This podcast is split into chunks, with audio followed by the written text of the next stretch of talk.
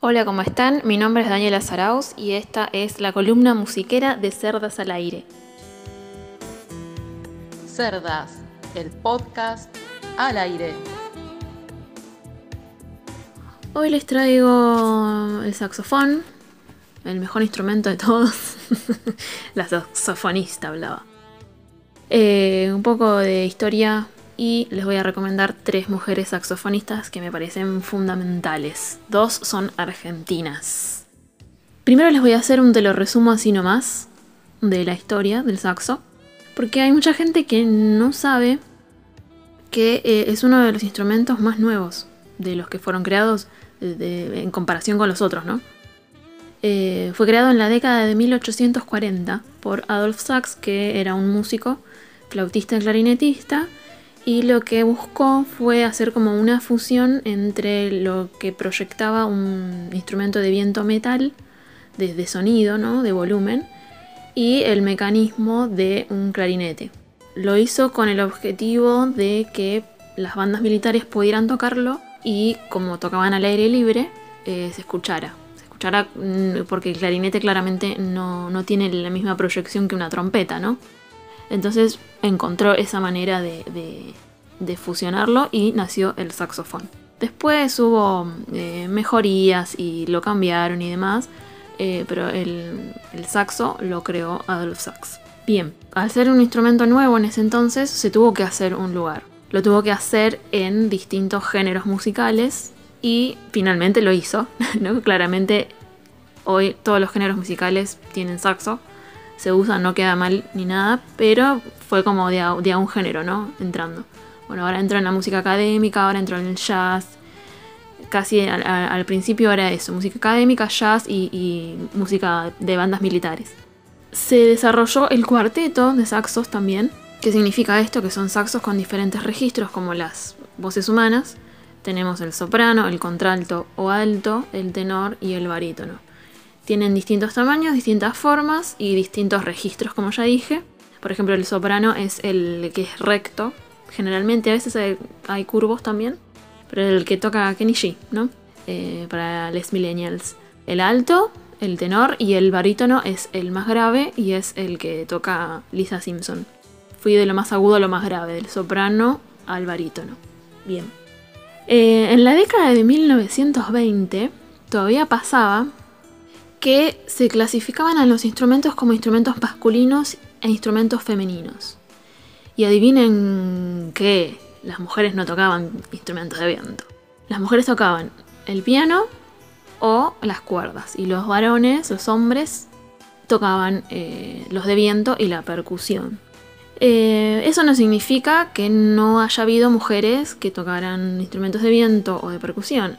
Hay, había hay y había, siempre hubo. Pero eh, la historia se encargó siempre de taparlas, entonces no las conocemos mucho. Existieron bandas de jazz de todas chicas, existieron solistas, B-Red por ejemplo, eh, porque a Charlie Parker le conocemos todos, pero B-Red es alta solista. Eh, del jazz y, lo que pasaba también con el jazz era que a las mujeres como que las ponían eh, o se las relacionaba más bien con la voz. Eh, instrumentistas, ya vuelvo a repetir, había, pero eh, no se las consideraba tanto como a las cantantes. A Nina Simone, por ejemplo, la relacionamos con su voz más que nada, pero ella era pianista con formación clásica y tremenda música. Pero bueno, pasaba eso. En cuarentena me encontré con un montón de historias de mujeres saxofonistas de de aquellas épocas, desde principios de siglo, todo, había un montón. Eh, pero mm, ya les digo, no, no las conocemos porque la historia se encargó de que no las conozcamos. Cerdas al aire, el podcast que nadie esperaba. Llegó el momento de presentarles a la primera saxofonista de hoy. Eh, es mi inspiración desde chica, porque creo que fue la primera mm, persona que vi Uy, escuché tocar un saxo y justo era una mina. Y es Candy Alfer. Creo que muchas chicas que tocamos el saxo eh, fuimos súper inspiradas por ella. Porque ya les digo, la representación súper importa. Y quizás Si yo no, hubiera no le hubiera visto a ella, capaz elegía otro instrumento. No sé con qué criterio, la verdad, no lo sé. No lo sé porque no lo sé. Pero mm, e-, ella fue muy importante para mí. Lo es.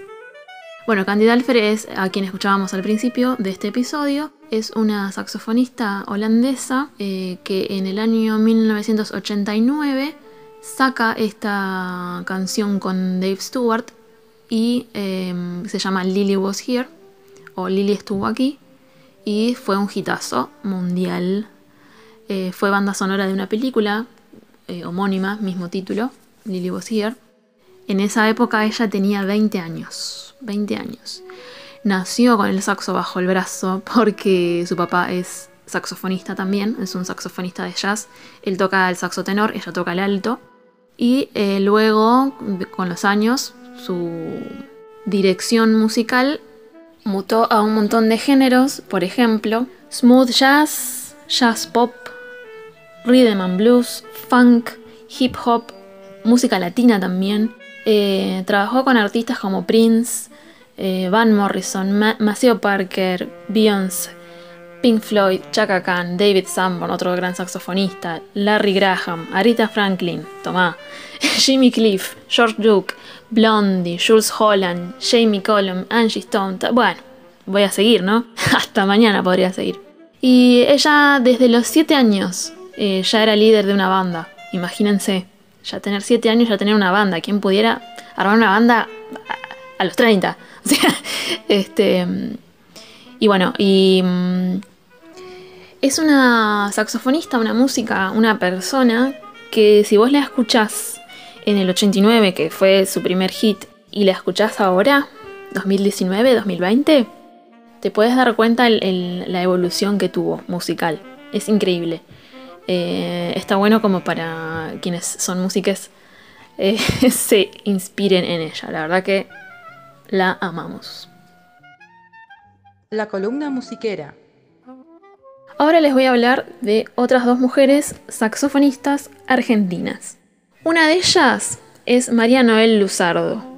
Ella es una eminencia argentina del saxo y confieso que la conocí este año y no podía creer no haberla conocido antes.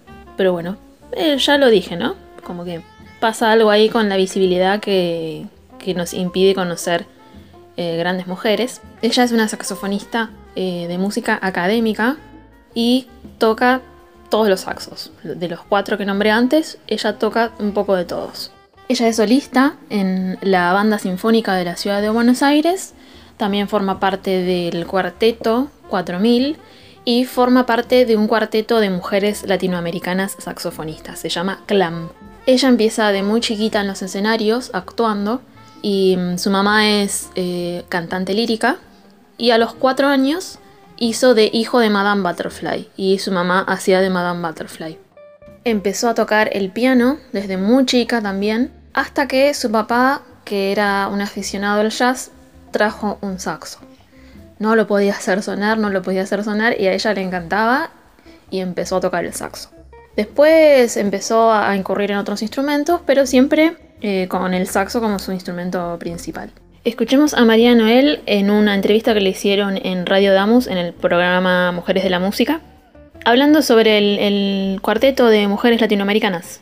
También tengo otro proyecto de cuarteto que es, es bastante atípico. Me invitaron el año pasado a conformar un cuarteto latinoamericano de mujeres saxofonistas.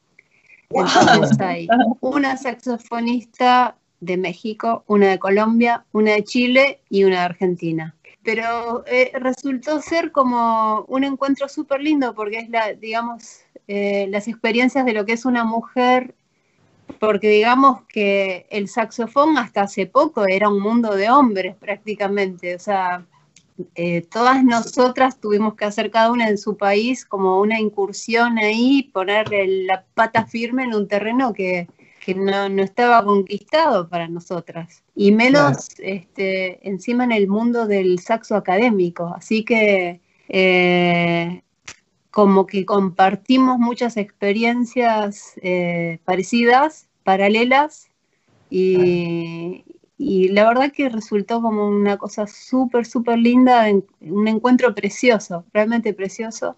Y bueno, y la idea es cada tanto, cada tanto, una vez por año, juntarnos en alguna parte, en algún país, eh, a tocar. Cerdas al aire, escuchanos en Spotify. La última saxofonista que les voy a recomendar es Yamile Buric. Ella es oriunda de Salta. A los 18 vino acá a Buenos Aires a estudiar saxo, eh, pero empezó a los 5 años con el piano. Y a los 12 se acuerda que vio a alguien tocar un saxo y dijo quiero eso. Ni siquiera sabía el nombre del instrumento y empezó a estudiarlo allá. Eh, vino acá, después viajó por todo el mundo, fue a Cuba, fue a Europa y hace unos años ya volvió acá a residir y tiene un quinteto de chicas que se llama Jazz Ladies. Tienen varios discos editados, entre ellos uno en vivo. Escuchemos a Yamile ahora hablar un poco de lo que es ser mujer y que te tilden de que querés vender porque tenés una banda de chicas.